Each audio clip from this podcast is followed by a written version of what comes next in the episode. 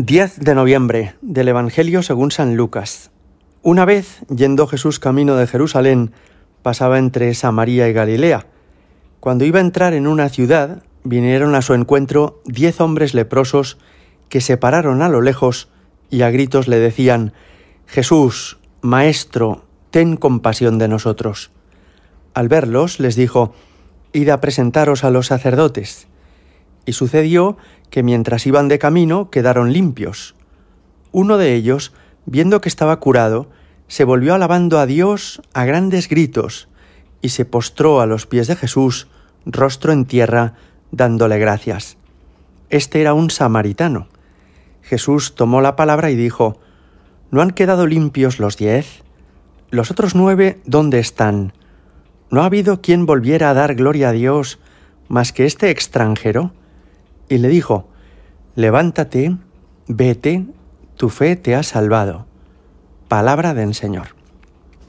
Este pasaje que acabamos de escuchar, aunque es breve, encierra muchas enseñanzas para nosotros y podemos ir desentrañando el sentido de esta palabra que Dios nos dirige.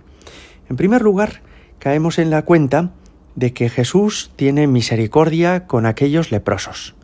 Es decir, que no es indiferente a su sufrimiento, la lepra es una enfermedad muy grave, va estropeando los tejidos, la piel y la carne de quienes la sufren, y Jesús, al escuchar que le imploran que tenga compasión de ellos, no hace oídos sordos, sino que les atiende y va a hacer el milagro de curarles. En segundo lugar, llama la atención que Jesús no hace este milagro directamente. Podría en ese mismo instante haberles tocado y que desde ese mismo momento se hubieran curado. Pero no hizo eso, sino que los envió para que fueran a ver a los sacerdotes. Y esto es también curioso. A veces Jesús no hace las cosas directamente, sino que quiere que vayamos a buscar a otra persona, y en el camino de la búsqueda de esa otra persona es donde va a suceder el milagro. Esto tiene también importancia. Hay personas, por ejemplo, que piensan, yo en el corazón tengo pecados, son como una lepra, pero ya me apaño directamente con Dios, hablo con Él directamente y ya Él se ocupará de limpiarme y de curarme todo lo que tenga erróneo, equivocado en mi alma. Y Jesús nos dice, no, vete a buscar al sacerdote. El perdón Dios lo quiere dar habitualmente a través de sus ministros, que son los sacerdotes de la Iglesia. Es a través de ellos, en el sacramento de la confesión, donde recibimos el perdón de los pecados. Y entonces dice el Evangelio que se fueron a ese sacerdote y que quedaron curados. Pero solamente uno vuelve a dar gracias a Dios y, a postrarse a los pies de Jesús. También esto es un misterio, dice un refrán castellano que nos acordamos de Santa Bárbara, que es patrona de los artilleros, solo cuando truena. Y es verdad, a veces rezamos solamente cuando nos hace falta, solo para pedir favores.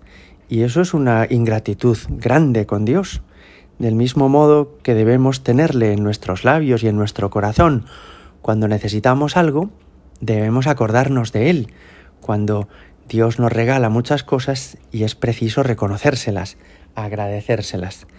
Da la circunstancia, en cuarto lugar, además, que ese que vino a dar gracias era un samaritano, y como recordáis, los samaritanos eran tratados como si fueran extranjeros por todos los judíos. Había tres regiones en Palestina entonces, Galilea al norte, Samaria en el centro, Judea en el sur, y los del norte y los del sur no se entendían con los del centro. Les parecía que ellos eran unos idólatras que habían hecho cosas muy raras en el monte Garicín, que no eran judíos de verdad, pata negra, podríamos decir. Bueno, pues casualmente es uno de estos samaritanos, un hombre despreciable para la mentalidad de aquella época, el que viene a dar gracias a Jesús. Y solo a este Jesús le va a decir, levántate, vete, tu fe te ha salvado.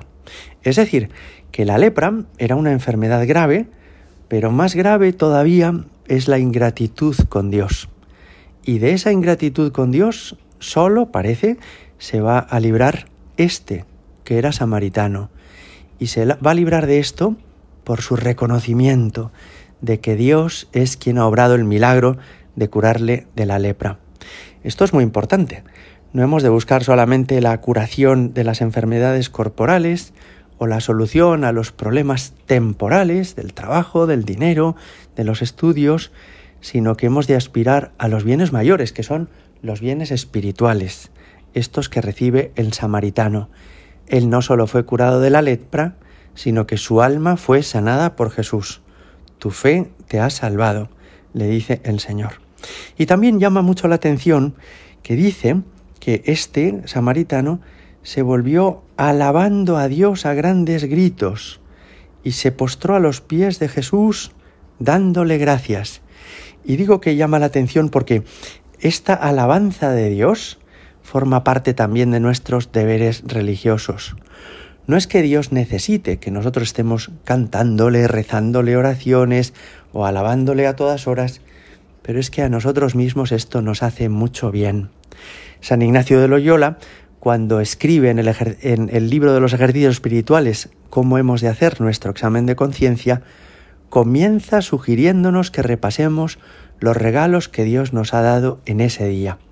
Es decir, antes de pararnos a pensar de qué le tengo que pedir perdón, qué hice mal, de qué me tengo que arrepentir, puedo pensar antes de eso ¿Cuántos regalos me ha hecho Dios hoy? ¿Cuántas cosas tengo que agradecerle? Tener de esta forma un corazón agradecido que alaba a Dios por tantos beneficios que recibimos de Él. Gloria al Padre y al Hijo y al Espíritu Santo, como era en el principio, ahora y siempre y por los siglos de los siglos. Amin.